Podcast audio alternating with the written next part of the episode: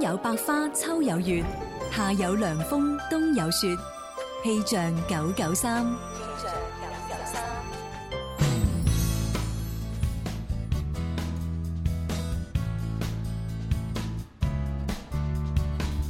大家中午好，一齊嚟關注廣州市區嘅天氣情況。預計未來三小時，廣州市中心城區多緊陰天，局部地區有陣雨，氣温介乎於三十二到三十四攝氏度之間，吹一到三級嘅偏南風。氣象播報完畢，你而家收聽嘅節目係《天生快活人》。春有百花，秋有月，夏有涼風，冬有雪。氣象九九三，天生快活人， 大家好，我哋係 Mr. 人一世物一世，最重要開心得徹底，想放膽消費，窮要有骨氣，未必失禮。時光不經意逝去，懷念昨天人生走得困倦了，停下歇息歡樂，彷彿太遙遠，還未到訪希望，終可有日抱着勝利發熱發光，尋找天生快活，每日拼命製造笑聲有我。考完高考星期二，Ờ, 恭喜晒係啦，恭喜晒所有啊呢個高三學子啦，係係嘛，終於咧就解脱啦。咁啊係即刻嚟講咧，琴日下午啦，一下就解決咗係啦啊，。咁我相信咧，好多朋友咧，即係尤其高三考高考嗰啲咧，我諗呢個鐘數咧，都應該一係瞓緊覺，係一係一係咧就啱起身冇耐。係啊，反正咧都係玩緊同埋瞓緊㗎啦，係啊呢兩樣啊。你話佢哋琴晚去邊度歡啊係啊琴晚就唔知，但係咧誒，即係今日咧，我有個 friend 咧，夜晚諗住約呢個 K 場啊，哦但係 book 咧基本上都冇嗱？房。哎真係，據聞啊啦，我琴日打呢個滴滴咧，係啲啲司機話咧，誒，琴晚開始啊，就多咗好多學生哥出嚟啦。係係啊，啊，忍咗成年啦，仲唔出嚟冇啊？嗱咁啊，所以咧今日我哋節目當中咧都有一個咧就係專為我哋嘅學生而設嘅環節，啊真係係咩環節咧？就係呢個快活明正堂裏邊，蘇敬老師咧，我會同大家咧就係分享一下咧誒出外旅遊住酒店嘅注 意事項。啊！係啊，咁啊而家畢咗業啦嘛係啊係啊，冇辦法，你你出得去旅行係嘛，就一定要住酒店。冇錯你唔冇錯你唔住酒店都住賓館係啊，啊，係一嘛？叫住酒店住我覺得賓畢館就業旅行咧係一個人生好重要嘅一 part。朱紅覺得今日嘅話題太有意義啦， 係啊係係啊啊，我係哋男仔啊啊，，為為我哋學生哥話唔好風嚟嘛。係啊簡直就係突破性啊！所以咧，即係蘇敬老師究竟會教我哋點樣啊住酒店先最安好啊全咧？好啊好啊好啊好啊好啊係咁喂不如第一 part 就都係呢個第一 part 未得蘇 蘇敬老師仲未到啊，啊食咁啊！飯。期待啊！但係各位嘅高三嘅學生，係點咧？你哋千萬不要抱着僥倖嘅心理，因為咧根據我 G C 咧幾廿年嘅臨床經 驗。係啊啊啊！我以前咧就喺呢一個咧誒婦幼醫院，係啊喺呢個省中醫院咧，係啊都喺度實習過一段時間。哦，係係係有喎咁啊，每逢呢個高考過後，啊 呢哈！個七月同埋八月呢啲咁嘅時間咧，就迎嚟咗我哋醫院裏邊一個生意嘅高 峰。係咩高峰咧？咁呢個呢個高峰咧，我就真係希望咧，不要看到你們的身影，係係嘛啊？因為我都知道你高三學子喺長達三年嘅呢個啊壓長抑期當中啊，感情嘅壓抑 啊！今日咧，你哋宣泄啦嚇，啊但係咧，每個人咧，尤其是係女仔，都要保護自己，係係係保護自己要有一套，係咁所 以係咁所 以咧，每個人都要潔身自愛嚇。誒、因為呢個世界上有好多男同學係好男人，係有一部分男同學係唔識負責任嘅，唔識渣男唔識做好男人嘅男 人。但係有啲係好男人，但係佢唔小心啊！咁所以呢，喺度我要奉勸各位朋友，係嘛？咁啊，你哋要保護自己。係醫生啊，嚇最近你醫院係咪二人同行一人免費冇 啊？冇冇，從來冇呢啲 優惠，咁三人成所以呢，就真係各位朋友一定潔身自愛，希望誒係喺呢個七月同八月嘅高峰見唔到你，係啊就係我哋最大嘅榮幸啦。係係係 À. 啊喺度，我哋送一隻歌送俾所有嘅朋友收聽，尤其是女仔。係寫俾你呢隻歌，想當你跌低過、挫敗過，有力再去突破。大多幾歲，你會想揾翻個情侶。老土啲講一句，唔係有心就唔好追佢。你諗下佢流嘅眼淚，傷害佢，將來佢唔再相信愛，你仲點過意得去？愛情係好玩，但係唔好玩愛情。你一個唔小心，可能會影響佢一世人。我係過來人。我做錯，咪學我再做錯，因此我係喎。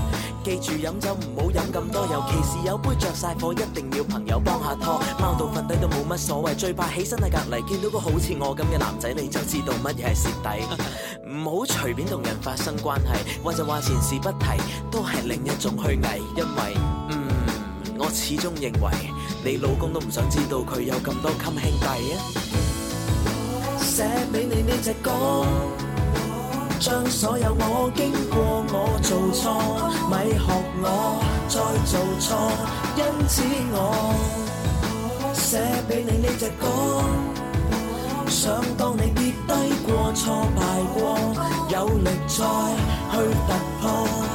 系啦，咁啊呢首歌呢，就送俾所有嘅朋友收聽吓，係係咁啊係最緊要記住裏边嗰幾句，咁你就會知道呢，究竟係乜嘢高峰。我我知啦，就係佢老公都唔想你有咁多襟兄弟，係呢個每個人有唔同嘅睇 法啦。係好啦，你翻嚟 咯係咁啊！呢個時候我哋做翻正經嘢啊！冇錯冇錯咁啊今日第一 part 咧就會有呢個誒獨家試藥，Ờ. Yeah！約啊約啊，係咪約啊？約啦約啦！天生快活人，獨家試藥。阿 May 啊，我今晚有九點半嘅電影飛啊，我可唔可以約你？冇時間，唔約。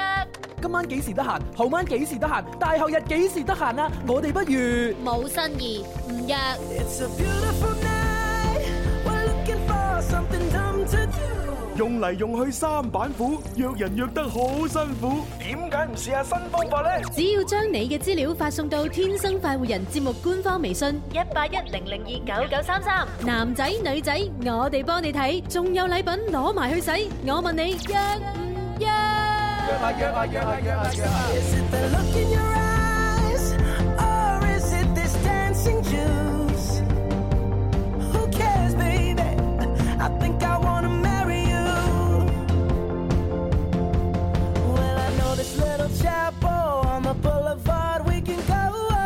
Oh,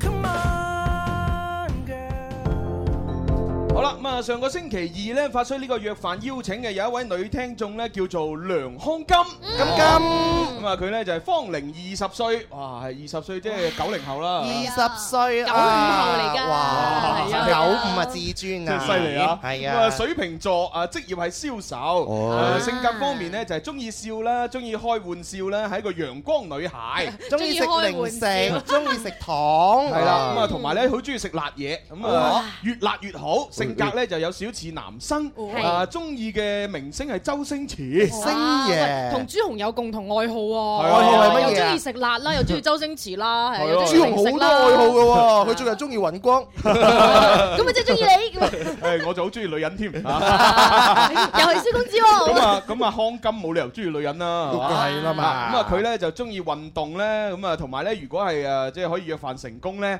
咁啊，希望咧約飯嘅對象咧可以同佢細數一下人生路。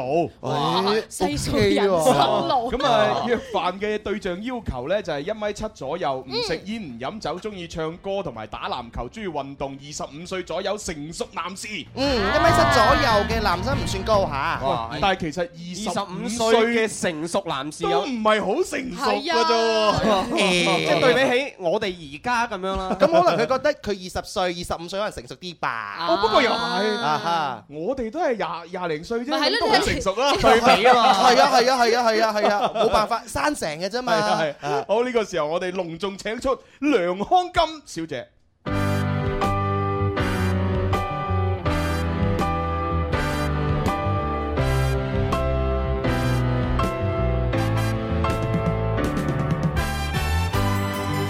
揾阿康金。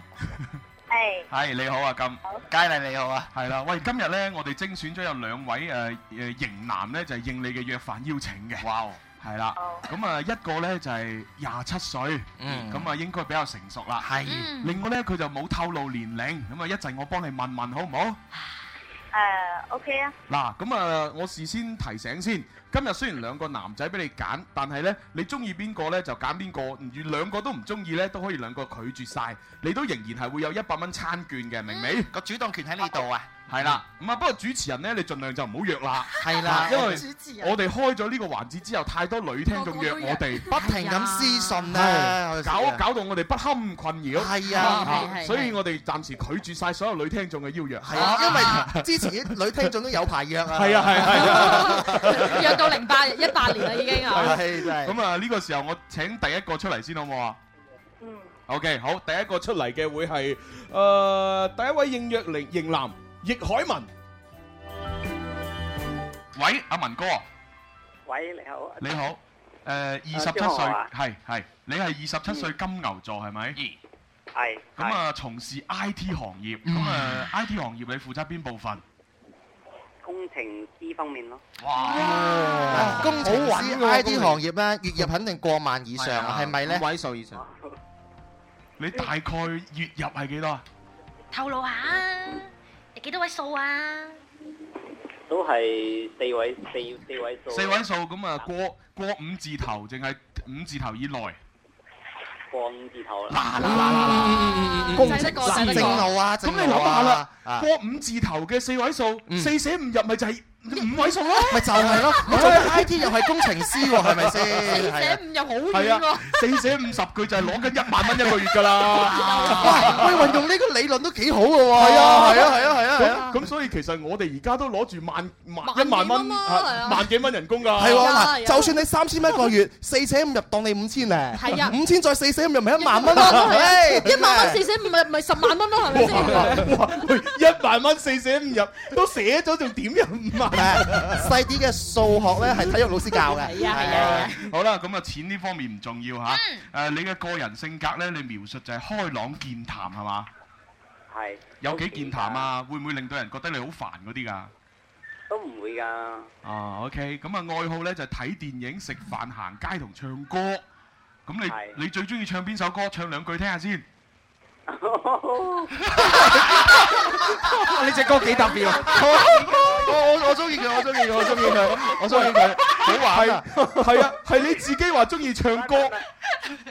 依家依家我喺公司啊，所以你唱歌我諗就免啦啩。喺公司都可以唱歌啊係啊你哋公司唔俾唱歌嘅咩？你以為你唔喺公司，公司啲人就唔聽啦咩？係咯，啊你以為成掩個蓋燈到都你聽嘅光緊芒你咩知唔知啊？係啊，嗱，你唔唱呢呢？個意思即係即係人哋而家有好多人咧都係有時間啊嘛，人哋喺度瞓覺。誒，算啦哦算啦，誒，由佢咧。唱歌好似好咩喎？啊，好啦好啦，嗯咁你中意睇嘅電影係乜嘢啊？又話中意睇電影，我中意睇華仔嘅電影咯。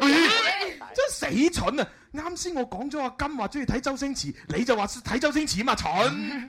快啲改啊！快啲改啊！嘅我都中意噶啊嘛。啊哎兒子可教，OK 㗎，OK 啊呢個係啊，啲啲 I T 人咧，佢思維就係一零一零咁樣，啊永遠都係咁好清晰㗎，好直接，係啊係啊不過好直接等於老實啊嘛。 好啦，係咪先嗱，咁啊，我哋嘅誒阿阿文哥，你可以有一個問題咧，問翻阿金去了解佢嘅性格，你想問乜嘢？嗯，我想問佢平時都中意去開邊啲地方咁咯？哦，OK，誒阿金啊，係而家咧阿文就問你平時中意去開邊啲地方啊？具體少少去係啊，誒係宅女啊，冇去過。哦，係宅女，成日喺屋企嘅，啊，嗯，係阿文哥，人哋係宅女喎，你接唔接受到啊？ 都都 OK 啦。你要你咁樣，你咁樣咁直接話人哋叫人點答啫？其實 OK 真係㗎，啊佢真係一個名副其實嘅 IT 男啊，啊零一零一好直接㗎係啊係啊嘛，其實佢係唔 OK 啊。喂，但係 IT 都係好宅㗎喎，啊係咯，IT 都係成日坐喺度喎喂所以阿文咪想揾個呃誒互補哦即係一動一靜互補係啊，即係想揾個細啲嗰啲咁樣坐唔住啊，哇周街走咁樣嗰啲啊。佢做唔到呢行 啦哇，細啲要真係駕馭圈住唔佢到，啦。駕馭唔到啊！IT 男真係好啦神獸一樣。咁啊，文哥，誒呢個時候阿金咧，你可以問阿文一個問題嘅，你問咩咧？誒，你中唔中意去旅遊啊？嗰啲哦，嗯，好，阿文誒文哥，醒目啲答 Ờ. 啊！我我其實係好中意去旅遊嘅，因為點講呢？我哋公司都成日安排我出差，好似今個星期咁啊，我都要 à, 飛上去啊，哇喂！廣西啊呢啲地方。公司骨幹嚟喎。咁犀一東一西。喂，幾時我哋又可以派出差啊？你諗下，變量去美國，美國成個星期啦梁子玲又去澳大利亞，又去誒韓韓國啊係啦，係啊咁啊，哇，咁多地方去，係啦，幾時到我哋梗咧係我哋留喺係咯，啲廣州辛苦嘅喎工作應該派下我哋出去啊！唔好唔好要佢哋難做啊嘛，係啊，係嗱，啦，其實我好低要求，Uh-huh 我唔使去美國，又唔使去韓國、日本，係係長洲就得啦你你只要大，你只要俾我去泰國食下榴蓮啊，嚇去馬來西亞飲下咖啡，係哇嚇東南亞好平啫，好平啊嗱，再唔係你俾我去海南島食下椰子啦，係啦，係啊，兜我個冇白所鴿謂轉啊，翻嚟係咪？係啊喂喂，領導聽緊嘅，係啊，領導你只要你 只要肯派就得㗎啦，啊就就算就算近到去閘波食海鮮我都得， 領導會安排啊，會安排。係好啊多謝多謝盡量盡量安排啊。係多謝領 導，係蕭領導。我做我做咗領導先啦，咁就真係。好啦，我俾翻阿文答，阿文，喂，咁其實出差同埋自己出去旅遊兩回事嘅喎。有時都去忙中偷樂嘅呢，係嘛？哦，忙中偷懶，偷閒，OK，係忙中忙裏偷閒，又唔一定話自己出差，一定要話去咁死板去做嘢㗎，係嘛？啱嘅，啱嘅嚇，一一聽就知道，一聽就知道佢叫做假公濟私，係打開斧頭啊攞平埋於工作於娛樂，攞住公司出差嗰份嗰份嘢冇就出去錯自己玩，跟住玩嘅過程咧，各種報銷 啊，食飯報銷、飲水報銷。玩嗰啲係自費嘅，好多啊，係得得係係係明白明明白白。誒，講真啦，如果係我哋，我哋都會咁嘅嚇，我哋都會自費嗰度係買嘢去食嘢嚇。只不過咧就係公司咧就包包咗我哋機票咪咯，就咁樣係啫我哋假公濟私嘅鼻祖嚟嘅，你以為 你以為獨家試約俾你哋玩嘅咩？俾主持人玩嘅咩？好啦，咁啊多謝誒多謝晒阿文先。係啊，我而家暫時要 cut 一 cut 你電話，因為我要打俾咧第二位應約嘅型男叫做阿斌嘅。等一等啊，文麗嚇。嗯好，咁啊，如果我哋打翻俾嚇，如果我哋打翻俾你，證明咧你有運行啦。係啦恭喜你啦，咁啊係就咁，拜拜。拜拜。哎呀 我真係幾中意阿文嘅，講真 啦，比較開朗，唔好誠實同嗰啲誒一般嘅 I T 男咧就比較即係唔會點咁言談嘅，係佢反而係 O K 啲啊。幾好啊！係啊嚇即係但係我我就唔知阿金咧而家佢點諗佢點諗嘅係諗啊法啊嘛但係冇所謂嘅，因為我哋仲有下一個啊嘛。嗯嗱，下一個咁啊係咁依介紹下先好嚇。好好，男仔嚟㗎喎， 男仔都係呢個㗎啦。 好，有請二號佳嚟。好啦，咁啊呢位第二位應約嘅型男咧就係叫做周宇斌。哦，咁咧就誒周咧就係呢個誒耳周仔宇耳仔旁嗰個周嚇啊哈啊，就 OK 就唔係誒呃誒啊。即係總之點另一個州啦，係係啊啊，就州嗰個係宇咧宇宙嘅宇，係誒佢咧就形容自己一個中意運動嘅人，啊唔食煙唔飲酒，啊真心交個好朋友。係啦，電話號碼咧就係一三四嘅二二一嘅。好啦，接咗入嚟啦，聽下先。喂，阿斌哥，係係你好。喂，你嘅資料咧淨係寫唔食煙唔飲酒啫喎。真心交朋友咁喎。你可唔可嗌晒運以透露下你嘅年齡啊？係啦，廿廿七廿七歲咯。廿七歲，即係同阿文一樣啦，一模一樣 嘅。誒，做邊行啊？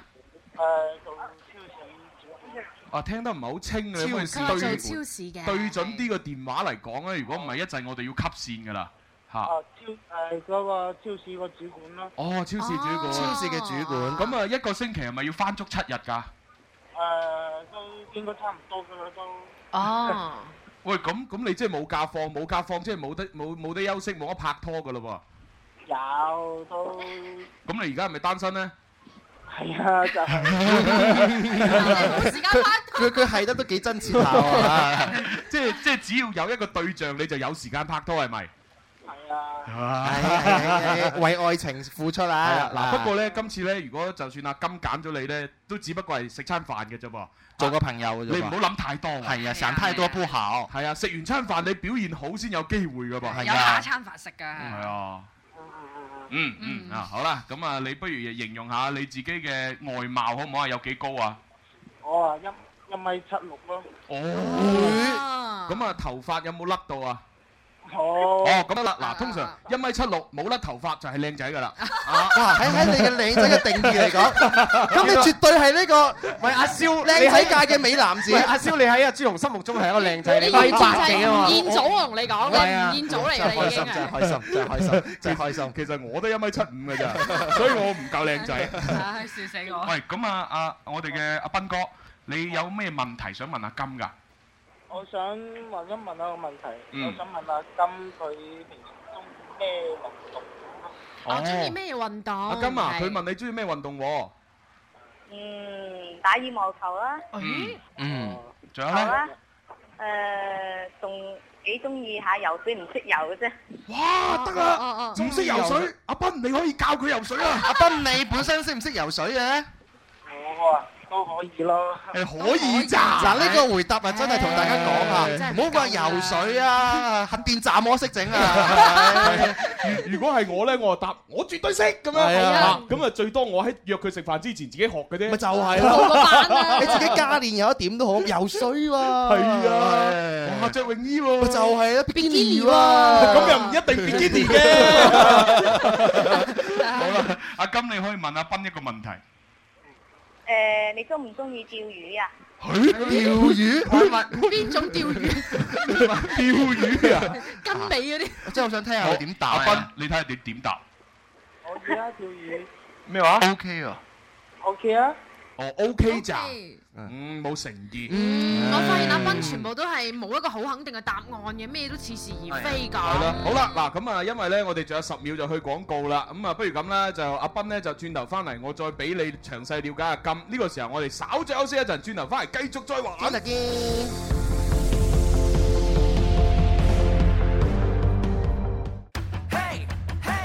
Music FM，Hey Hey Music FM，我嘅最愛是只電台 Music FM。時光不經意逝去，懷念昨天，人生走得困倦了，停下歇息，歡樂彷彿太遙遠。還未到訪，希望終可有人抱着勝利發熱發光，尋找天生快活，每日見面製造笑聲有我。 It's a beautiful night. We're looking for something dumb to do. Hey, baby, I think I wanna marry you. 好咁啊，翻嚟我哋第二 part 嘅天生發人節目咁啊，直播室繼續有朱紅啦，蕭公子子富。啲啊，寶寶。係啊，咁啊啱先咧就喺廣告嘅時間呢，嚇我哋咧嗯哼就討論咗一下個可能性。咁到底佢會揀邊個咧？係啊，咁啊，蕭公子咧就覺得兩個男士都堪憂，就最好就揀蕭公子。唔係唔係唔係，就問水覺得係啦。咁我咧就覺得咧，阿金可能比較大機會咧就揀阿海文嘅，係啦係啦係啦，因為我自己咧就覺得咧，阿斌哥咧就啲信號啊差差地，就聽得唔係好清係楚。咯，咁啊即係俾人嘅第一印象啊唔係咁太好咯。係啦，兩個問題回答得麻麻地啊。係但咯係我係咯都好中意阿斌咧，好老實嘅感覺係咁啊啊！，但係呢啲只係我哋誒主持人嘅主觀猜測啫冇錯啊結果究竟係點咧，都係取決翻阿金嘅主人翁嘅手上。係係係，咁啊！不過呢個時候呢，我見到現場觀眾呢，哇！喺度企得咁耐，好辛苦。係喎不如我哋啊現場派啲誒涼風園食品俾大家食下嗯啦。咁好，係啊咁咪越靠得前越有機會攞到誒㗎。反正你靠去邊啊，靠住條柱又嗯好，靠前面又好，企喺後邊都好。你坐喺個地度都好啦係啊每人人 手派派一包係啦。 哇！咁咪好幸福誒。à. 哎呀真係好客至上係啊係啊係啊！學生放假真係越嚟越多幸福 à. 嘢。係啊係啊，好呢個時候我哋接翻阿金入嚟先，喂阿金，係。係你好，誒咁啊，啱先咧就同阿斌咧就傾到一半，冇錯。係啦，咁啊呢個時候不如咧我又接翻阿斌入嚟，喂阿斌哥，誒係你好。嗱而家信號靚仔好多，好好多一講佢佢信號幾好啊斌哥而家咧就俾一個最後機會你拉拉票挽回一下，嗱加油啊不如你講一講咧上星期二聽到阿金發出約飯邀請嘅時候，你對阿金嘅第一感覺係點？啊嗰啲悸動嘅感覺。係啦，係啊，我聽到佢咧係一個咧好活潑嘅女仔咯，嗯。所以咧我就想想試下就約佢出嚟交個朋友咯。哦，啊喂，我聽到其實佢緊仲有咧，仲有咧。係 Ờ, 啊，仲有因咧為咧我因為咧我自己咧就係、一個，因即係我自己介紹嗰度 ờ, 啊，都係呃都係一個食煙唔飲酒係個肥仔嚟嘅。哦，係叫做唔食煙唔飲酒。哎啊嗯你個你個唔字食咗啊？係啊，哎 食咗。我我我哋都聽錯咗啊。真係係啊，就變成一個食煙飲飲酒嗯酒。係，仲有咧，仲有咧，仲有咧。Ờ, 啊，中意即係 ờ, Ừ. 即係中意嘅情況咧，就係、行街啊，嗯。誒，若果有個伴嘅 à, 話咧，就行下街睇下電影，食下飯咁咯。Ừ. 嗯哦嗯拍拖三部曲嘅兩部曲啊！OK，好，嗯咁啊，多謝晒誒阿斌嘅呢個最後嘅掙扎啊！係啦，唔知 à, 阿金聽完之後佢嘅內心係會點樣諗呢？好啦，咁啊呢個時候阿金啊。係你要準備做一個決定。當我播完呢只歌一拉低嘅時候呢，你就話俾我聽，你嘅究竟選擇係啊，你係應阿斌定係阿文嘅約？點解話兩個都拒絕咁樣咯喎？好啦，誒俾首歌你聽下。多清淡到心醉，愛情是清水，吹不散，敲不碎，我們是一對，談情熱烈像煙花，燃燒到八十歲，我寧願愛似清水。好啦，咁啊首歌唱到呢度哇，好聽好聽好聽好聽好聽梗係梗係好聽哎哎哎啦哎。哎誒呢首歌啊，即係我喺做婚宴嘅時候飲歌嚟嘅。誒真係㗎誒使乜講？誒，你做婚宴有埋呢個服務嘅咩？會唱埋歌 à. 㗎？佢俾多啲錢我咪服務咯。哇！係咁係啊呢啲錢你咪要五位數吧？誒之前啊，有啲人啊話：喂，主持人啊，你可唔可以一路 rap 一路出場啊？Ờ, 啊哈咁，跟住我話冇問題，啊俾錢啊，加多八百蚊得啦。Ờ, 八百蚊 à? 咋？係啊哇抵 rap 喎！抵個抵係啊係啊係啊係啊！喂各位老細係啊加多嚇，八百啫嘛，加多八百 rap 住出場係啊，啊！跟住佢話：喂，咁你可唔可以演埋一個啊小品啊？咁樣我得得唔得啊嚇，你加多千 二啊！誒加多千 二啫，加多千二有埋小班主抵啊！持喂人，老如果我想細，睇你打關鬥，要加幾多錢啊？我打關鬥未 練到啊，你預約五百先嚇，係我預約我練俾你睇 係清好啦水。嗯咁啊，我哋嘅阿金，你要選擇啦，你想揀邊個同你食飯？問哥哥問哥哥第一個係咪？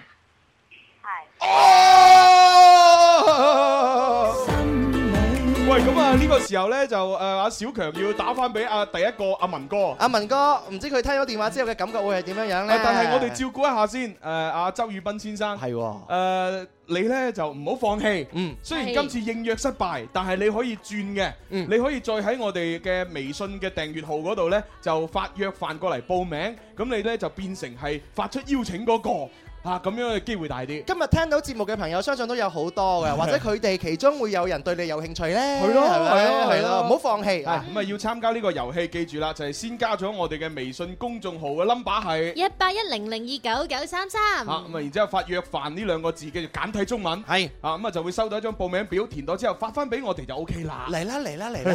好啦，打翻俾我哋嘅啊誒文哥，喂阿文，係鋼絲鋼絲鋼絲裂，連嘿嘿鋼鋼絲絲鋼鋼絲絲鋼鋼絲絲裂連嗱咁啊，今日咧已經係考完高考啦，係啊咁啊呢個唔關你事，嗯啊最緊要嘅就係阿阿金咧揀咗你喎，我覺得仲開心過高考啊！呢啲係啊，啊，啊，喂，不如呢個時候你同阿金講幾句嘢啊，俾個時間你嗱，佢就喺電話另一端，啊係啊，佢揀咗你。私心病係啊，快講快講，嗯，我都唔知講乜。你你就可以 話誒，喂阿金啊，誒，我係阿文啊，我諗到佢會選我咯。 諗唔到會揀你，你諗唔到啊！呢個世界好多嘢諗唔到呀，嗱啱啱全部都係經係驗啊啊，嘛。你點都要講一句，喂啊，今日我係阿文啊，誒誒，我咧就好好感謝你咧，就應承同我食餐飯，嗯係係啊，咁啊，你幾時得閒啊？我哋盡快約啊，咁咪得咯，誒，快啲到你 啊，到你講啊，嗯，好，我 à, 阿金啊，你好啊，真係好多謝你揀咗我咯。其實我真係好好激動，一時我都唔知講乜。喂，而家人哋揀你食餐飯，唔係揀你做男朋友啊，又唔係揀你做老公你講到好似畢業， 第時如果食完餐飯，你哋真係拍拖成功，咁你咪又激動。係啊，嗱，記住啊，如果拍咗拖成功結埋婚嘅話，識得揾婚禮主持啦，係啦，wet 啊先收八百咋。哦，但係但係我底價貴啲。哦， 底價底價係貴少少嘅底價四位數啊係啦，四位數咩？係加八百蚊都係四位數以內啫，係啊。係啊，咁啊三到五色隨專變嚇。啊 OK，好繼繼續繼續。冇啦。冇啦。啊好啦，阿金阿金，俾啲回應阿金，嗯，係講啦。聽到聽到啊，做咩啊？你你要你要同阿文講，唉呢啲小兒科啦，係啦，等我出嚟同你食餐飯，見個面先，係啦，到時就知點做噶啦， 咁啦。俾我嚟講啊！我話誒喺呢個誒節目嗰嗰度誒約飯啊嘛，無論係咩即係咁，無論係朋友都係 天生快活人一家人，我哋都係朋友。嗯呢度知道。Ừ. 誒有咩關係啊？誒有咩關係？關係關係關係關係呢個音關係關係，佢哋嗰條村係咁㗎。係啊明白明白。有咩關係？跟住咧誒冇啊，冇咩啦，冇咩啦。Ờ, OK，OK 好啦，講得好好啊佢，係啊，無論以後點啊，大家都係朋友，都係一家人啊係啊，嘛。冇咩關嗱冇咩關係啊。咁你哋兩個呢，就盡快呢，誒嚟我哋流行前線嘅戶外直播室呢，就領取呢個餐券。係咁啊，每人係領一百蚊，然之後哇呢，我哋就會將嗰個誒女仔，即係我哋嘅文啊，唔係阿金嘅聯繫方式呢，就交俾阿文。咁阿文你就自己主動打電話俾佢約時間啦，好唔好啊？記住要主動啦阿文誒，我有個問題嚇。喎。係。咩問題？啊啊咁我我聽日聽聽日我可能要出差，但係我可能今個星期都唔係幾哦，唔緊要，唔緊哦要，反反正你你出差完，你出差完翻嚟就過嚟領，領完之後呢，就打電話俾我哋嘅阿金同佢約嗯啦，好唔好啊？嗱，我係你呢，阿文，我就會首先打電話俾阿金，係啦係啦，同佢預約 咗先，係啦，順便就交下朋友，傾下 心啊。之後點樣你自己做啦，咁大個仔。嗱，因為咁 啦，唉，你既然你既然誒又出差啦，嗱，而家呢，誒、呃我哋喺節目裏邊呢，就誒、呃跳翻你條線出去呢，就阿小強將阿金嘅電話先俾咗你先，嗯咁你就自己識約佢啦，發短信又好，打電話又好嚇。嗯，OK。 OK 哦 OK。祝你成功。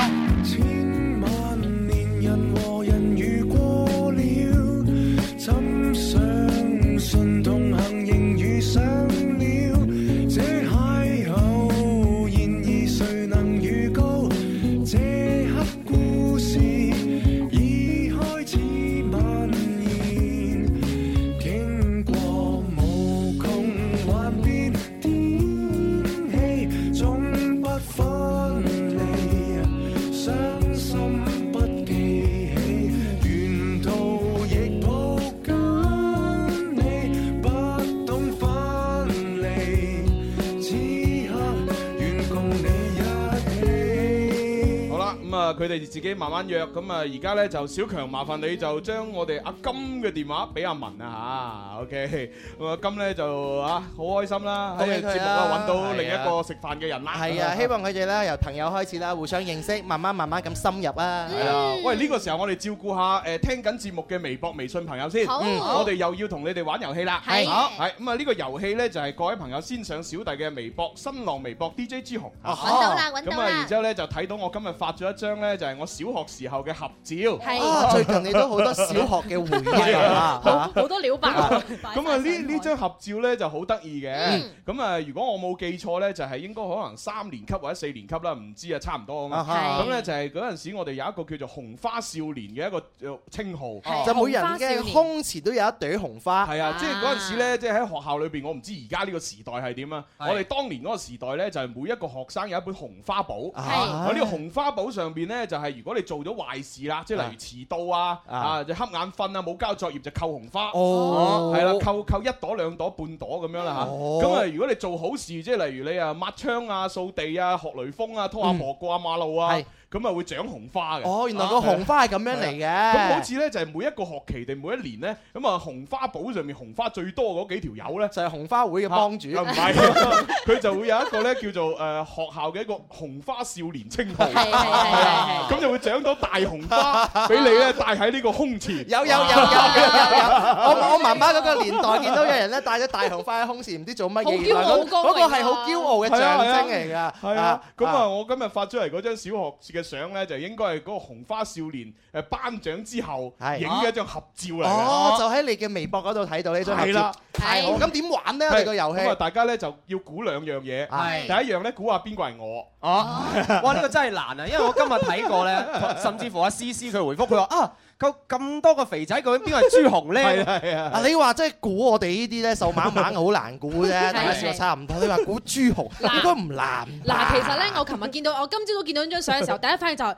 哇！阿朱紅都幾似肥版嘅周杰倫噶噃， 哇咁誇張係啊，你使乜擦鞋擦到咁樣樣啊？咁係真係似周杰倫 啊嘛！你琴日自己都話似嘅，係但係音樂素養唔似嚇，啊咁啊，反正第一咧就係估下邊個係我，係係啦，咁啊，第二咧就係估下咧就係呢呢張相裏邊咧，其中有一個細路仔咧， 嗯，係 打遊戲，跟住打得好勁嘅，即即係係啊，我哋班咧根本冇人能及嘅。係啊係當時就係我哋打紅白機嘅電視遊戲機，啊哈啊啊哈佢無論係打紅白機咧，喺出邊咧打嗰啲大型嘅遊戲機咧，啊哈佢都係最勁嗰個。哦即係機霸係邊個係啦就係機霸咁樣，啊大家就估一估邊個係。我们猜一啊猜谁是鸡霸？係啊打機嘅霸 主，係啊係啦，咁啊呢個咧就係微博、微信玩。好啊，其實會唔會又係你啊？我唔絕對唔係，絕對唔係啊。大大家可以估啊唔係，我嗰時講真老老實實，我雖然讀書叻啫，係啊，但係打機真係唔得㗎，係嘛？嚇，我我最叻嗰兩樣嘢，第一就係讀書，讀讀書，第二就係背電視。會哦，即就係睇係電你影啊，睇係電啊視早一排嘅卡通片咁多嘅角色咧，就係就就就每日喺度睇電視配出即係啊嗰嚟嘅。陣時，基本上讀書咧就都仲有人可以同我，有人可以同我競爭。係啊但係你話如果同我背鬥背電視，冇人能及啊！哦係啊，即係我可以將電視誒唔同嘅台嘅節目表由早到晚背落嚟，咁啊哦同埋咧即係播緊嘅嗰啲卡通片同埋電視劇播到邊個位置、咩內容啊、邊個演啊、誒唱嘅主題曲係咩啊，我全部背晒。哦我考你，係啊！閃電傳真機、閃電傳真機嘅主題曲檢查。 哇！誒閃電，誒嗰個陳松伶唱嘅喎，係點唱啊閃電傳真機主題曲，嗱你俾一一 part 時間，我即時諗到佢。啊係啦，咁啊，另外咧，大家如果揾唔到朱紅嘅微博都唔緊要嘅，因係為天生快活人嘅官方微博咧已經非常之快速度咁樣發咗呢條微博出嚟啦。我哋俾一 part 時間咧，朱容諗閃電傳真機嘅主題 曲。我哋而家係咪説唱 A P P 係啊，説唱噶啦。 Yeah，説唱 A 開 P 始 P。 A for ad, P for power，加多啲開心，add more pleasure，人人都可以做一個 rapper，試多幾次，you can do it better。説唱 A P P 話你知，呢一個宣傳最緊要創意，諗一個 idea，賺好多銀紙。寫多一啲歌詞，發揮你嘅創意。一日廿四小時，天知地知，你知我知。有人吃喝玩樂，喜愛夜蒲，爽玩到天光。有人翻工翻學，兼職加班，通宵寫方案。所以業績於勤，福於嬉。好材料得靠自己。各位 rapper 準備好未？Battle 你小心萎縮氣。 Yes, I'm ready。喂，咪住先。啱先我話要一 part 時間諗，但係原來一個版頭我諗到啦。係咩啊？咁啊，就借住個咁 beat 嚟啦犀利其實當借住個 beat 嚟啦其實當時咧，嗰個閃電傳真機嗰首主題曲嘅高潮位置就係咁嘅，係閃電閃電傳真機就係咁樣嘅。好犀利啊！好犀利啊！係啊好犀利啊！佢佢連我唯一識嘅一樣嘢，佢竟然答到出嚟啊係啊！哇！你你唔係人嚟嗱嗱嗱㗎你係咁真嘅係咁㗎唔係嗰個主題曲係咁嘅，前前邊咧大部分都係由陳松伶唱嘅，係係咁但係唱到最後呢一句啊，就係用小朋友嘅聲，哦係幾個小朋友一齊合唱《閃電閃電傳真機》係咁樣嘅。唔係仲有個譚玉英姐姐喺中間嘅咩？啊有有有係嘛係有嘛有係嘛！啊哇！真係真係真係唔好意思啊不是人，你不是人，你真的好不啦，是同埋人。我啦，同埋寶寶真係太年輕啦，真係。唉呢啲真係冇辦法中。坑嘅嘢唔知道啊。好啦，咁啊，不如我哋就 rap 啦。咁啊，今次啊，寶寶啊，同埋啊 D rap 啲咩啊？係啦，咁啊，其實咧原先咧，我哋係借住諗住寫一篇咧，係借住高考之後大家要去旅行嘅勁咧，係係寫一篇好開開心心啊嘅嘢嗯嘅哦。但係咧越寫落去咧，回顧翻自己高考嘅呢個過程，就發現誒原來考完高考都唔一定係咁開心嘅啫係好忐忑㗎喎，反而係有啲若有所失嘅感覺。因為咧好多人咧會因為呢個分數開心啦，或者係唔開心。嗯我哋咧就想同大家表達一個意思，就係嗱，其實高考都係一個人生嘅部分嘅啫，以後嘅路就係充滿希望㗎。好，冇錯好嚟啦！咁啊，呢個時候馬上開始。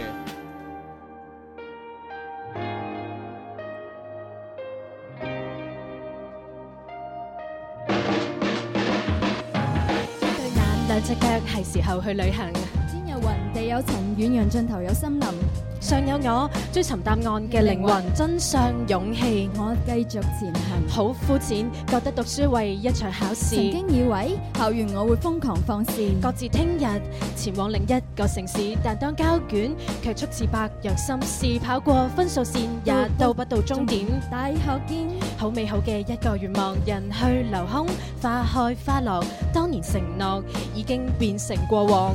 過往係得失嘅浮沉，連簡單對錯都被落下條文講感情。冇錯，但要先講真誠，真情係睇你户口有幾多個零。學歷有人話佢係人嘅價值，咁你有冇睇到我曾經嘅努力？過幾多年，我還能勿忘初心，流連夜晚，捉緊漂忽靈 魂。你努力飞翔的那片天，却飞不过的叫分数线。这不是生命的污点，不需要害怕，努力向前。虽命运不像童话那样耀眼，相信自己，努力会为你加冕。一對眼兩隻腳係時候去旅行。天有雲，地有塵，遠洋盡頭有森林，上有我追尋答案嘅靈魂。真相勇氣，我努力前行。冇錯，讀書嗰陣最緊要係分，慢慢大個發現好多嘢要學真，經一事長一智，接受教訓先明白書本裏邊冇教你做人，天使是否自逆先得到發展，行錯一步能否得到冠冕，或者過程中有好多困難同挑戰，相信自己總會走到終點。一天天，一天天，夢想慢慢兌現，唔經唔覺翻轉頭先至發現高峰低谷都係生命體驗，今日嘅分數只係聽日嘅閒言。你努力的飞向的那片天，却飞不过的叫分数线。这不是生命的污点，不需要害怕，勇敢向前。随命运不想童话谣言，谁的人生没有缺点？相信自己，勇气为你加冕，你也一定能达到终点。耶耶，呜呼呼。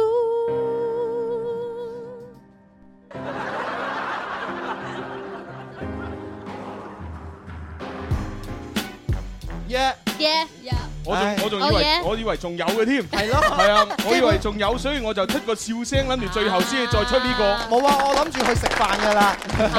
係啊，十分快活，十分其愛，十實分其實我好開。開心㗎，因為咧每一次朱紅咧，我哋 rap 完之後咧，都會好有一個好嚴苛嘅評語㗎，係啊。今次佢竟然話：，誒未唱完㗎，咁樣即係話你聽到意猶未盡啦。好開心㗎啦，已經。即係一個人可以去到呢個境界就好難得㗎啦。唔係都幾好聽嘅，幾好聽嘅多謝多謝 OK 啊嚇，咁啊跟住落嚟啊，蕭公子你 rap 啲咩啊？我直接 rap 咧。上上星期啊揾光，今個星期咧，今個星期犀利啦！鹹水歌二零一五，哇就 rap 佢個鹹水歌。好啊我知道咧，期期都係咁嘅話咧，係死路嚟㗎。每次都細啲都，啦啦啦啦啦啦啦啦每日都係咁樣樣嘅話，一定要變。哦即係變變啦啦！鹹水歌二零一五，好呀！變咗快必嚟嘅喎呢隻冇嘢到啊！變咗啊呀呀！今朝冇嘢做，走去洗廁所，等咗廁所擺嗰堆盒梅花果，因為佢好甜，哇嚇親我，覺得核仲大個大樹菠蘿。星期六日諗住鬆一鬆，覺得光脱脱，淨係做條孖煙通。咁唔搭八送去淘寶四圍討，冇冇冇冇一套，開到天咪就做煲人，少不跟時家先嚟發奮，未當戴已經有白頭髮，行出街會俾人叫阿伯阿伯老懵懂，揸住支甜筒，奶下奶奶咗落櫃桶，揸住支竹個四圍隊，原來係俾人哋水，吹水度水河水不要犯井水，揸水滴水，點解水喉會流水？縮水過水，而家吊住支鹽水，擘大個嘴中意吹水，唔中意抹嘴。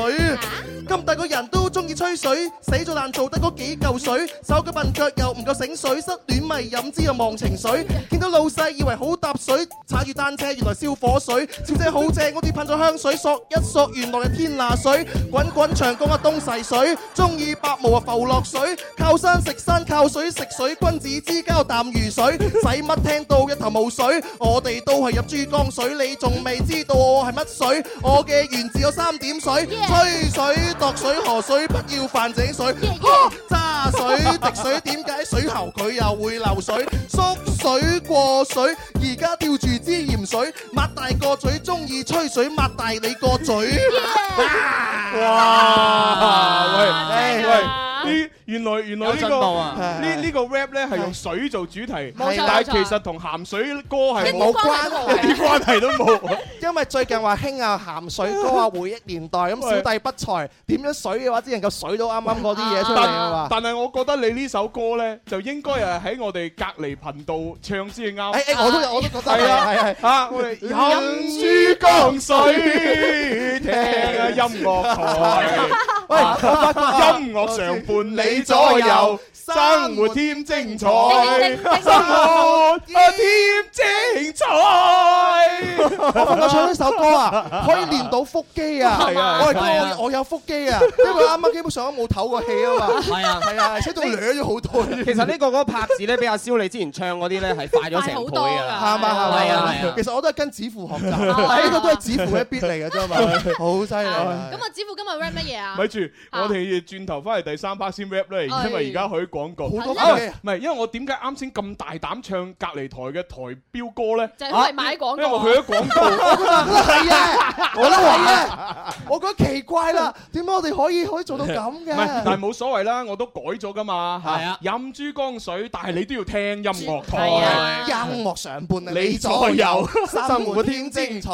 冇所以係冇問題嘅。問題啊，冇問題冇問題，一家人一家人啊！係啊，咁好似我哋上次嗰 Illumi Run 係嘛？啊，咁佢哋都喺現場㗎。係啊係啊，咁佢哋成班喺下邊跑，我同思思喺上邊做主持啫嘛。係啊係啊，佢影好多相就唔影舞台區咯。 唔係唔係，其實咧，即係誒，我我當時咧好羨慕佢哋嘅。哦咁樣因因為因為講真咧，即係我同思思兩個喺台上做主持咧，就雖然都攰，係但係咧。我就係就我哋感受唔到係啊嗰個 Illumi One 嗰個彩嗰個熒光夜跑嗰現場種嘅氣氛，係啊，係啊係啊啊咁咁佢哋咧就可以完全感受到，佢哋因為參與其中啊嘛，因為佢我哋自一己齊玩。我自己都有參加跑步，你喺現場嗰度玩咧，嗰哇成個氣氛真係好正，你啊係啊自己都好想喐起身。哇，真係幾好啊！有熒光咁所以其實嗰晚我做完之後啊，哦我我喺度諗啊，不如其實下次咧就調調換角色，啊佢哋咧就喺上面做做主嗯持，我同思思喺下邊跑步，哇咁啊 perfect 啦！！應該就係咁樣樣啊嘛，係係咪啊？互相今次你做嗰啲，聽下次我做嗰係啲，啊，誒咁咪咁咪就係兄弟咯，係啦係係啊啊，咁啊，反正我哋咧長期好好有合作關係，係啦，咁啊多謝晒啊！啊講咁大，應該佢仲去緊廣告啊啦。咁啊誒翻嚟再玩啦。 Music FM，我嘅真愛是這電台 Music FM。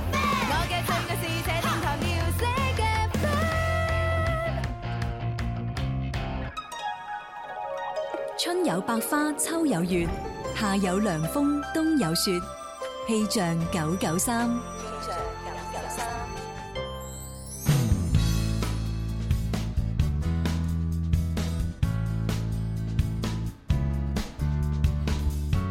大家中午好，一齊嚟關注廣州市區嘅天氣情況。今日下午到聽日上午多雲間陰天，有局部嘅大大雨，有雷陣雨，氣温介乎於二十六到三十四攝氏度之間，吹輕微嘅東南風。氣象播報完畢，你而家收聽嘅節目係《天生快活人》。春有百花，秋有月，夏有涼風，冬有雪。氣象九九三。我哋曾經相愛過，但因為無緣相守，最終彼此錯過。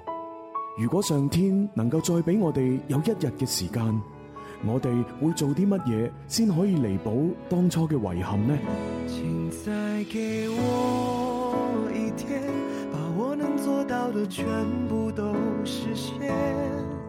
走我们的那条街，再去那咖啡店，和从前一样聊天。天生快活家族成員鍾明秋全新原創傷感情歌，請再給我一天，讓愛不留遺憾。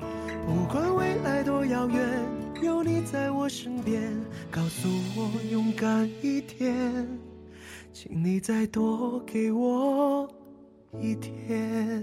咁啊，呢一首傷感情歌呢，其實喺我哋嘅橙網啦、微博啦、微信呢，就係全線呢都可以聽到啦。我哋各大主持人咧都會啊轉發咗出嚟㗎啦唉。咁啊，各位朋友呢，可以多多欣賞、多多支持，尤其是咧呢一首歌係適合呢喺夜晚誒獨自一人夜闌人靜嘅時候聽 Dạ. 嘅。夜難人靜心，早心睡眠啊啊！Dạ. 想當初啊，係啦，咁啊當然啦，當你無心睡眠嘅時候會玩手機，咁玩手機呢，就要玩我哋天幣 A P P 啦。天 Dạ. 俾 A P P 出大招。係啦，因為從六月八號到十號咧，就有呢個幸運一刻嘅第四波幸福來襲嘅。嗯咁啊，從早上嘅九點鐘咧到晚上嘅九點鐘，每十五分鐘拎呢個手機出嚟，打開天幣軟件，然後搖一搖，就有機會可以獲得百元嘅購物卡啦。係啦，咁啊，同埋要記住咧，搖中嘅朋友要第一時間點擊呢個領取，並且留低你嘅真實嘅地址同埋電話。如果唔係個購物卡咧，就冇辦法送去你嘅手上面噶啦，記住啦。係咁啊！呢個時候呢，都有件好誒開心嘅事情咧同大家講嘅，哦係嘛係咁啊，因為咧六月二十一號咧，咁啊我嘅小學同學咧又喺佛山聚會啦。 6月21號啊係啦，哎咁呀啊所以咧我又去唔到啦，因為六月廿一號晚上八點咧，廣州係就會有尹光嘅演唱哦會。廣州尹光中山紀念堂演唱會，係唔係唔係係係尹光嘅誒中山紀念堂哦廣州演唱會啊 Dạ. 人人哋個個以為你係廣州揾尹光嘅咩但係都啱嘅，係係因為喺呢個誒誒尹光嘅廣州演唱會上面咧，廣佢州尹光都見到廣州尹光嘅邀請咗咧就係廣州尹光蕭公子，多謝多但謝係晒哦就作為特邀嘉賓，我我成世仔最威水就係 今次啦，但係我哋都邀請咗陵園西陳奕迅喎，就係我哋啊廣播界嘅朱紅，唔係廣播界就係朱紅 啦。係啦，咁啊，即係小弟同埋阿蕭公子兩個咧，就去到尹光嘅演唱會踩場。係啦係啦，咁啊啊，到時咧會同佢唱咩歌啊，玩啲咩遊戲啊，咁大家拭目以待。反正我哋嗰首歌肯定會係一係首氣氛最好啊，原創嚟嘅喎仲要係跟住一齊講尹光尹光，跟住一齊講尹光尹光尹光尹光尹光尹光。係啊，真係好搞笑 啊！真係 好攰。係啊，啊即係買咗飛嗰啲咧就誒開心啦啊，係可以誒即係誒同樣嘅票價睇埋我哋。咪就係啊咯，好多朋友因為我哋參加咗之後嘅話，特登私信俾我想買飛，係啊，哦係喎仲要帶埋爸爸媽媽去啦。係如啊果你要買飛，係上大麥網啦。大麥網咁啊，大麥網仲有個電話四零零六一零三七二一，我背到啦已係經。記住啦記住啊記住大麥網嚇咁每次睇演出我打呢個 number。托托我哋啊問水，我哋冇飛啊， 暫時冇飛啊。係啦係啦，咁啊跟住落嚟就啊，子父你 rap 嘅係咩內容啊誒，哎我 rap 嘅咧就係即係高考完啦，有啲學考生就唉聲嘆氣，誒係啦，咁我講呢個唉聲嘆氣。哦好啦，嗱，咁你唉聲嘆氣完咧，我哋就會請蘇敬老師咧就治療呢個唉聲嘆氣。好期待啊 我呢個都正能量咁寫嘅係係有係啦係啦請子父。 Yo，yo，誒，與其埋怨，不如諗諗應該點算。答案比問題多，要睇你點轉。與其埋怨，不如諗諗應該點算。答案比問題多，要睇你點轉。葡萄熟透，醖釀啊成啊酒，厚積薄發，慢慢先成氣候。啊不分白晝，日月如鈎，日子有功，實幹方有成就。啊唉聲嘆氣，仲要到乜時候？白日夢有冇試過捉入你手？艱難辛酸，邊個多少會有？俾難處，難處定係跨過前奏。與其埋怨，不如諗諗點算。答案比問題多，要睇你點轉。與其埋怨，不如諗諗應該點算。答案比問題多，要睇你點轉。 Yeah，哇係啦，嗱，答案比問題多呢個咧就應咗我哋蘇敬老師嘅呢一個。真係嘅真係嘅係係啊嘛，因為咧嗱，我呃喺今日節目開篇咪已經講咗咧啊啊，喺高考之後咧，好多同學咧就出去旅行啊啦。啊咁旅行咧就不可避免地咧喺外面住宿啊，住賓館、住酒店住酒店啦啊。係啦，住酒店咧其實好多注意事項喎。我哦到底啲注意事項我哋要注意啲乜嘢咧？有請我哋嘅蘇敬老師。哇！有請蘇敬老師。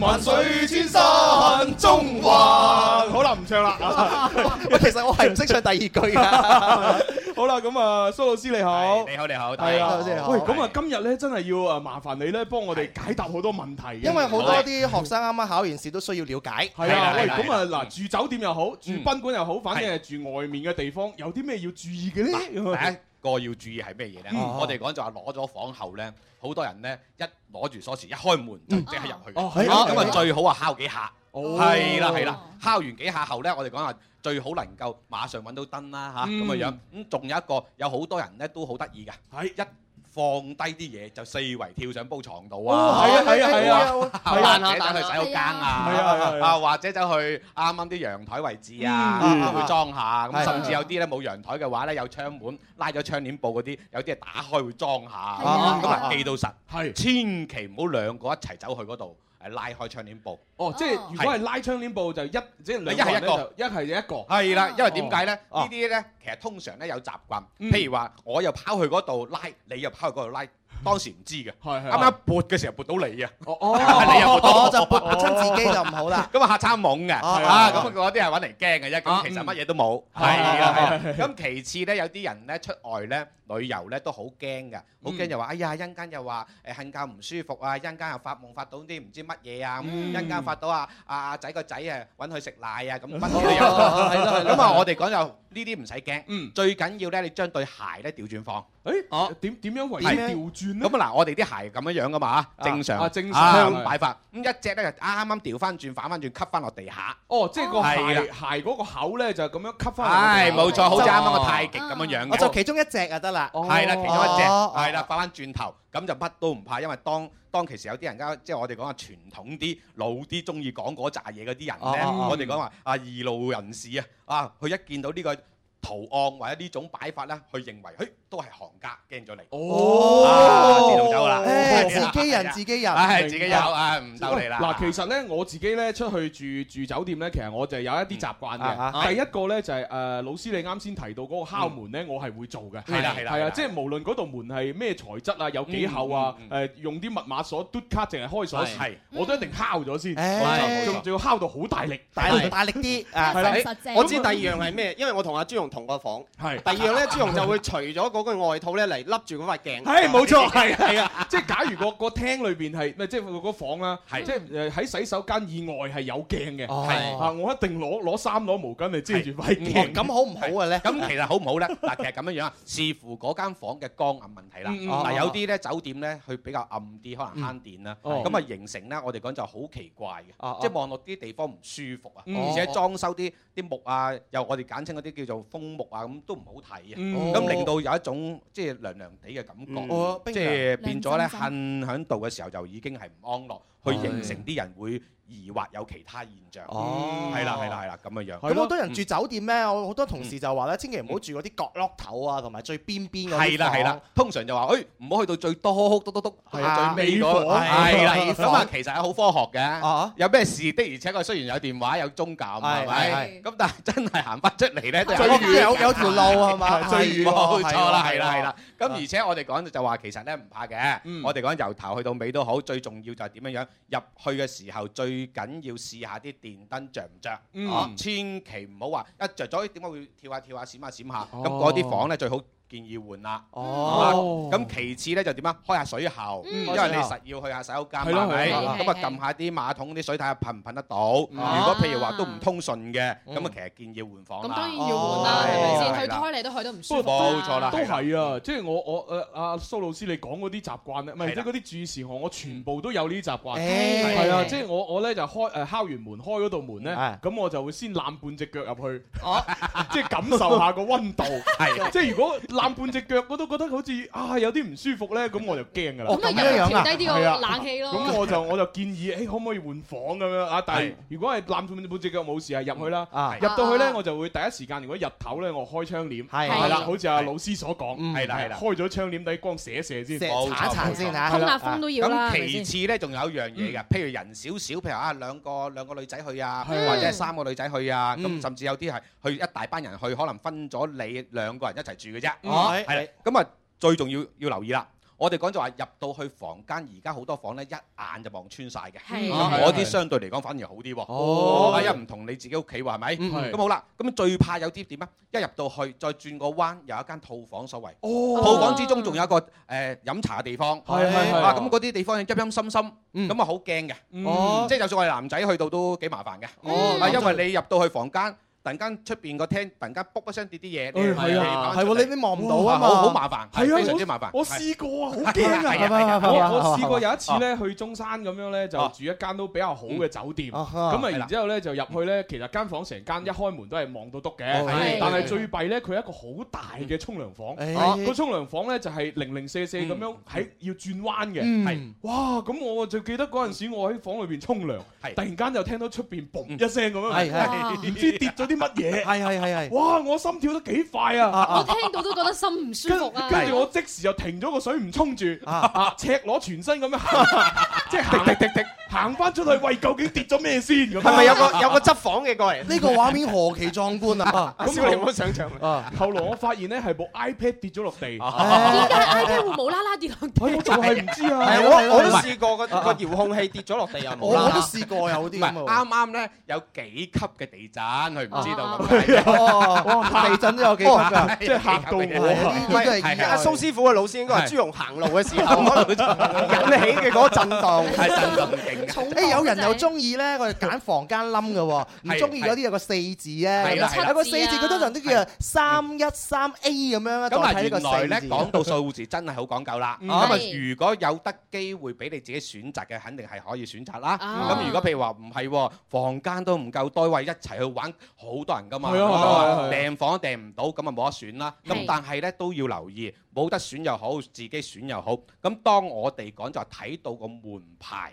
嘅尾數計數，哦係係尾數咁例如一個二啦，一個五啦，咁啊要注意啲啦。哦誒係二同五啊，係啦，尾尾數係二同五，即係反而唔係四啊，啊，唔係四，唔係四，哦係啦。咁啊，二同五，咁原來咧，除非自己做嘅工作同埋本身我自己個膽量好大嘅，係係係通常我哋講女仔，點解會講女仔？因為女仔會怕事啲，係啊係啊係男仔都冇乜嘢，我唔覺有乜嘢。男仔瞓完我都唔知嗰間房係幾多號，細啲從來冇係見啊係係 啦，Vâng, 瞓完隔離個個 partner 咩都唔記得係啊都唔清因為通常啲女仔啊會啊謹慎啲啊，細心啲咁。係咁啊，原來咧。呢啲咧通常咧，我哋喺我哋嘅環境學裏邊就話，哦代表病符位。咁如果撞啱暗啊，啲燈又會燒啊，啊咁咧就幾麻煩嘅。哦哦哦咁啊會特別係有啲自己八個八字咧，裏邊咧係三六九十二月嗰啲，嗯包括佢平時自己中意疑惑啲嗰啲人。哎呀，哇！我十二月啊，啊我又係中意疑惑㗎，咁啊住啱嗰啲房咧，硬係哎呀，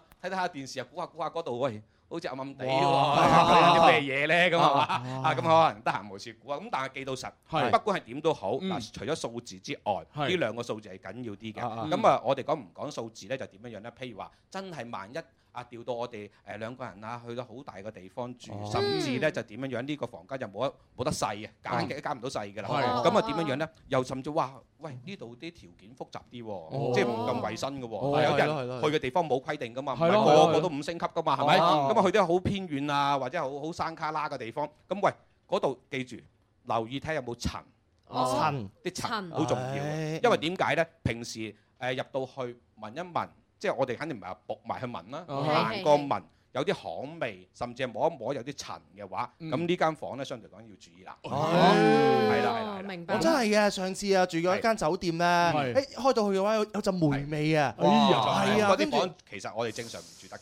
係咪啊？係係咯係咯，嗰個角度就話：哇，有菌啊，兄弟，係咪啊？係點啊？誒所以我就好醒 à. 目啊係啦係，啦馬上轉房。哎呀，係啊誒嗱，同埋咧，我自己咧住誒呢個住酒店咧，都有個習慣 À. 啊。我要檢查下所有嘅鏡嘅，哦啊因為我以前咧曾經睇過科普節目，嗯佢冇錯咧就話咧你即係嗰啲鏡裏邊咧，你要檢查佢會唔會係單面反光鏡？哦 係啊係係啊啦係啊，即係會偷拍啊即係單面反誒反光鏡嘅意思就係話你喺呢個呢個面睇佢就係一塊正常嘅鏡，冇錯哦但係喺鏡嘅對面另外一面咧，嗰個人係望會唔到你及你嘅誒嘅，係啦，咁我就一定要檢查 À, 啊咁其實好簡單嘅。點檢查呢我嗰個電視節目教大家咧就係咁，首先咧你攞手指甲，係啊即係你嘅拇指手指甲咧就篤落去嗰塊鏡嘅平面，係啊咁如果你見到咧嗰個誒十喺鏡面反射出嚟嗰個像啊，係同你嘅原本嘅手指甲有一定嘅距離。咁哦嗰個就係正常鏡，啊哦但係如果你咁樣篤落去，你見到個鏡像同你嘅嗰個手指甲係一樣嘅貼埋一齊嘅，係咁咁咪要就小好心啦可能係單面反光鏡。哇！咩事？跟住點樣遮樣住唔佢怕？跟住咧，馬上點樣樣申請去隔離嗰間房。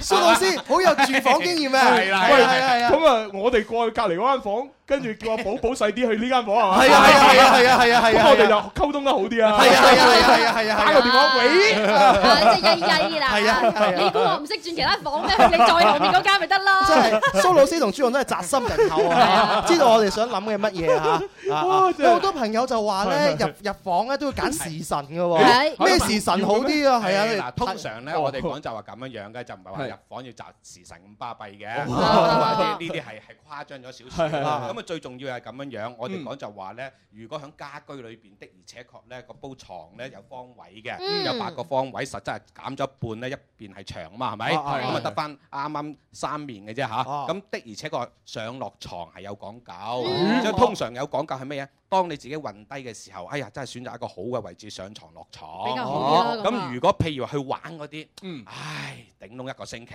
嗯係咯係咯嗯啊係咯住晒都係一個星期。咁啊，你兜邊度上，你打個關斗上落去都未人知啦， 冇所謂咁樣講啊，係啊，咁啊都冇乜影響，唔使話睇住個鐘㗎。啊係咁所以咧，我哋講最重要就係咁樣樣。如果譬如真係好暗啊、好涼寒啊，打開個窗門望出去咧，嗰啲影像係好可怕，即係因為有啲有啲窗口係近住山嘅。哦係啊係啊係啊係啊係啊有啲樹會喐嘅。嗯咁你會見到，哎呀，好好似突然間寒寒咗寒。係哦咁啊，呢啲房間咧，相對嚟講咧，最好咧，如果譬如話有啲人咧着咗燈瞓覺好驚嘅，嗯係即係瞓唔唔係唔係驚啊，係着咗燈係瞓唔着啊。哦係啊係啊係啊係係啊啊。ờ, 咁我哋講就話咧，都冇辦法。最好如果遇到呢啲咧，一定係無論如何咧，就着誒着咗燈啦，嗯包括煲下滾水。哦煲滾水係煲滾水都係啦有因為咧原來好得意嘅，因為太寒嘅地方咧，我哋講有熱能性嘅嘢咧，幫佢平衡翻。哦，誒咁嗱，如果真係萬一我哋住到呢啲房咧，我覺得咧就要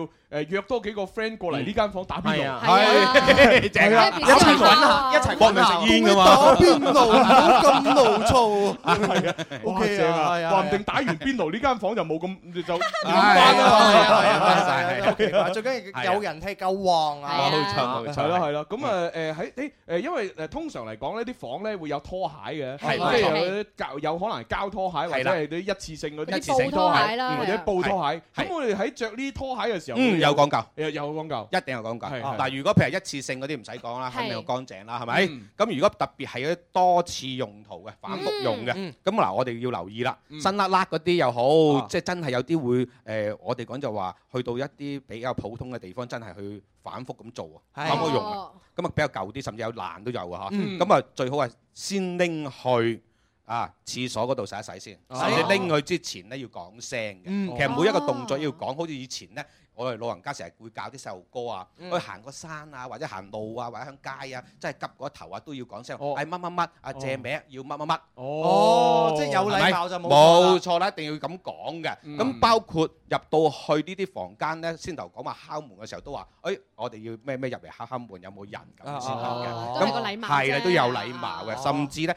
攞對鞋咧，到咗啊，我想要用咩乜乜，咁啊要講聲俾人聽，哦啊拎去洗乾淨，去後你先再着。哦咁其實好科學㗎，點解咧？哦有啲啱啱香港腳着 過，誒咁啊係啊，跟住你着一着最弊係踢嚟踢 去，啊真係嗰種傳染病非常快，即係就係真菌感啊染。係啦，我哋以前做路演咧，去去成半年啦，嗰啲工作咧要自己帶拖鞋㗎，係啊啦因為唔誒著唔慣嗰啲旅館嗰啲拖鞋，佢係預防萬一啊嘛。不過都係。即係我我都係即係住住酒店住多咗咧，就好似阿蕭公子咁啦。我就第一咧就自己帶毛巾係啦，啊跟住自己帶牙刷同牙膏，有啊咁啊，即係反正呢啲誒誒沖涼液啊、洗頭水啊咁樣，我都會自己都帶會自己帶係啦自己用開自己私人慣嘢啊嘢都會嘛自己帶嘅。第一就係用慣咗，第二咧其實我都越嚟越開始咧注重環保，嗯啊係啊，費事用咁多嗰啲一次性嘢啦。循環再用啦，可以係啊。係啊。好啦，咁啊呢誒跟住落嚟咧，就我哋要開始解答我哋嘅聽眾嘅問題咯噃。係係啦嗱呢個朋友嘅話，佢好有心啊，特登私信俾我哋啊。係佢話呢，誒，我介紹同事呢聽誒呢個節目啊，佢而家同我一齊聽緊。佢係想問下蘇老師啦，一九九一年農曆七月初一午時咁樣，咁啊出世誒、今年呢，考駕照得唔得呢？喂，呢個問題好特別喎， 我覺得呢啲問題呢啲唔係問題係呢嘛啲又太太細緻啦。應該要問你個教練吧，你考車得唔得？係啊，佢仲問第二個問題嘅，今年各方面嘅運勢點樣樣？嗯好啦，呢位呢位朋友嚇，聽住嚇。咁嗱，原來咧好先多謝你嘅嘅私信啦。係咁仲有一樣嘢就話咧，原來咧我哋講考車牌嘅話咧，嗯就肯定係誒幾時得嘅。特別係你放咗假，如果讀緊書嘅話，放咗假就肯定可以考啦。係係咁最重要最重要就真係咧，希望能夠當我哋講筆試肯定要認真啦。係啊嗯，其次去到路面嘅時候，能夠如果約得到嗰啲教練呢，最複雜嘅環境學嘅時候最好。哎係越複雜越有例利如啊落雨啦、哦冷黑啦，哇，好大雨。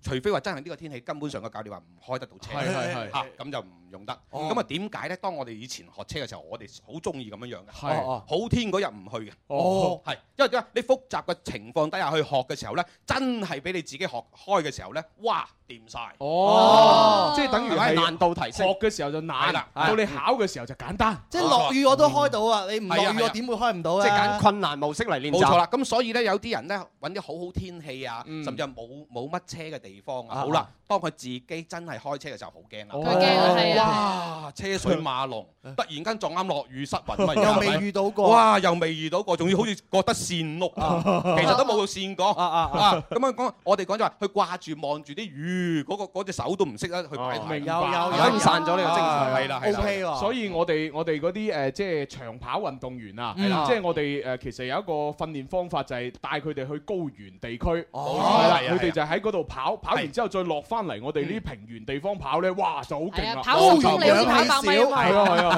係啊係啊咁佢練得耐耐力都勁啲。係啊，好嘢好嘢。嗱，睇翻啊，仲有呢位叫 Anna 的回想，就想問啊，蘇老師你好，我嘅頸嘅後邊正中有一粒玉子，玉子咦其實好唔好嗱㗎咁樣？好啦，咁啊好多朋友都成日都講啊，啊條頸後邊有物又好，肉痣又好，哇都話好辛苦咁，係咁究竟係咪真係辛苦咧？咁樣樣哦，咁以前一直都講物啊，哇話明肉痣即係突出嚟啦嘛，係啊係啊係啊咁啊甚至有啲係會生咗條毛出嚟都仲有噶嘛，哦係啊係啊咪有有有有記住原來喺條頸度，呢條頸好重要啊，每一個人都要識睇，原來呢條頸咧係支撐住個頭嘅，係啊係啊係啊有啲人頸細，有啲人頸粗，嗯頸粗代表硬頸，頸短嘅人就代表硬頸。誒，咁我咪好硬頸啊嘅，係呢個即係又又代表咩？好堅持自己，堅哦堅持己見有主見咁如果咧，我哋係有冇錯啦？咁如果譬如話咧，視乎你睇下個頭大定細啦。哦哦如果頭大頸幼咁，肯定係先係窄啦條頸。係啊係啊有時話對比我哋咁粗都， 哇！原來都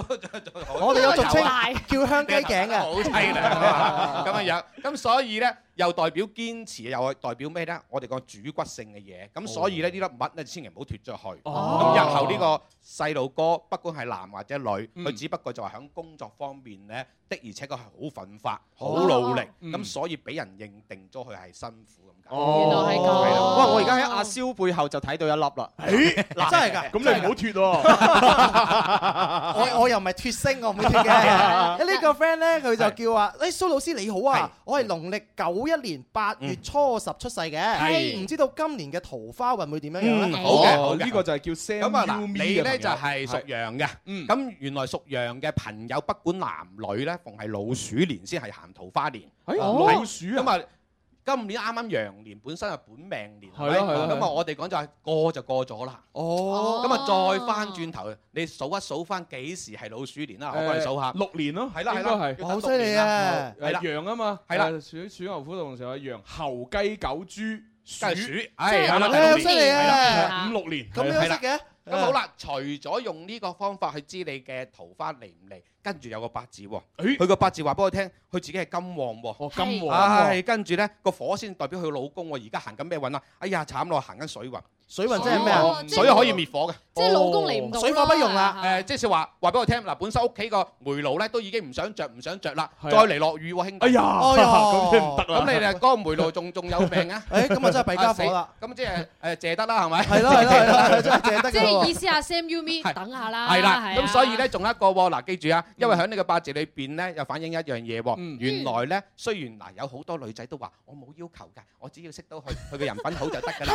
咁原來喺佢個八字裏邊咧，誒竟然會金錢掛帥咗少少，哦啊咁啊一定要注意啦。掛帥嘅意思啫，掛帥之係後，哦可能下下都一識到佢，喂你有冇屋啊？誒有有哦冇車啊有冇即係車啊現實啲現啦實嘅女仔有冇出糧幾多錢㗎？哦好犀利啊！係啊係啊，咁似細啲嘅，哦係啊細啲第一個問我哋嘅問題。嗱，唔好喺度倒冇喺度撩下撩下？我幾時有問過呢啲？哦啊嗱，有一位咧叫做 Hello Mimi 嘅朋友，佢就話啦：，蘇老師你好啊，我間房上面咧就掛咗好多一串一串嘅珠珠，原因咧係因為我個妹妹咧就非常中意做呢啲手工藝品嘅，係咁係穿完咧又要我掛起身喎，係咁啊搞到咧就出出入入咧都有啲嘈。嘈咁我想問下呢啲珠鏈對我會唔會有影響咧？咁樣嗯，好啦，嗱，如果你家姐或者妹妹係好中意呢樣嘢嘅話，係咁其實自己住開。獨立一間屋咧，就成屋掛晒係冇問題嘅，因哦為我哋呢啲愛好問題係咯係咪係咯係咯啱啊！咁有啲藝術家周屋都係由到亂七八糟係咯黑係咯係蚊咯都好似好過癮噶嘛， 係咪啊佢冇乜所謂噶嘛。咁但係作為呢個妹妹，佢自己覺得都話出入有問題，唔舒服。嗯嗱，其實喺我哋家居環境學裏邊咧，豬仔係代表咩啊？如果一串串一一粒粒一滴滴水咁嘅現象咧，代表由流眼淚啊！哦哎呦！咁啊，如果譬如喺正嘅房間，你係女仔嘅話，住啱嘅話，即是話，哎，你唔等於冇男性朋友，而識啱嗰啲最弊啱啱。哇！把口仲叻過我哋嘅，氹到只雀仔落咗嚟後，又先再腔走外調咗，唉，咁先至流眼淚。哎呀真係喊都冇眼淚係即係爛桃花哦有可能會多。係咁而且仲有一個喺家居環境學裏邊，嗯有啲人咧就會教人家喂揾條珠鏈擋一擋殺啦，其實擋唔到殺，係反而增加殺氣。咁點解咁講咧？你起碼我哋講話要出入要順利，係係咪？係出入順利，你根本上出入要妨礙啊，啊有潑手潑係腳啦係先啦至啊。咁樣哦哦係咪？加上啲女仔話啊啱啱有人請飲或者要出去出場嘅話，電到個髮好靚，先到好靚佢咬啊勾住你。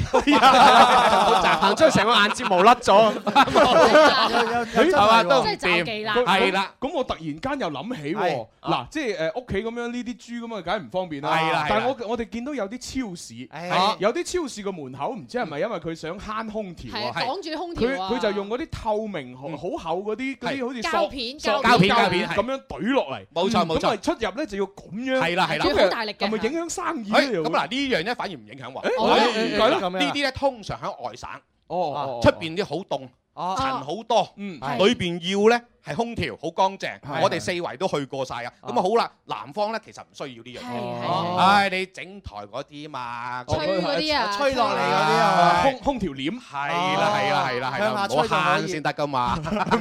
誒又諗起咧，我屋企咧就住樓下嘅，咁係我最近出邊咧整一個花園仔，係係將嗰啲誒嗰啲盆栽咧就放喺係空中咁樣空中掛吊住係係吊住幾盆，係係咁好唔好咧？咁嗱，好啦，嗱呢樣嘢咧，如果唔障眼嘅話，唔阻礙誒、呃、視覺嘅話，係冇問題嘅。哦咁但係如果譬如話密密麻麻嗰頭，而咁啱自己嗰要留意下嗰個空間。唉如果嗰個空間又暗又黑，甚至自己本身咧誒。呃都唔算好開朗嘅，係咁嘅話呢啲格局咧非常之差㗎。係同埋阿蕭，我覺得你應該注意下，因為你身高比較高，係佢佢掛喺上邊會撞低頭都都還好，佢掛完啦，都仲要比我高好多。咁又唔怕，因為你都算開朗一個人。如果譬如話咧，撞啱有啲人好靜啊，唔聲，好抑鬱啊嗰啲啊。唉，行步路都慢過人，係啊咁啊的而且確撞唔到嘅，起碼睇到先啊嘛。咁但 係咧，令到佢更加憂慮啊。哦有道理有道理係啊有道理係啊咁啊係啊，即係我哋應該一望上去要好開朗，係咁樣先即係心情好啊。冇即係環境會影響到人就係咁解係啦。啦，係啦，係哦啦，係啦。明白咁啊，其實咧仲有好多聽眾嘅留言咧就未解答到，係啊但係無奈我哋時間就到咗啦。哇哎呀，咁快嘅？點解每次到星期二呢個時間特別快？真係係啊唔公，平啊。尤其是我哋前邊講酒店講到不亦樂乎，係啊係啊係啊係啊嗰個講下點樣我哋去第間房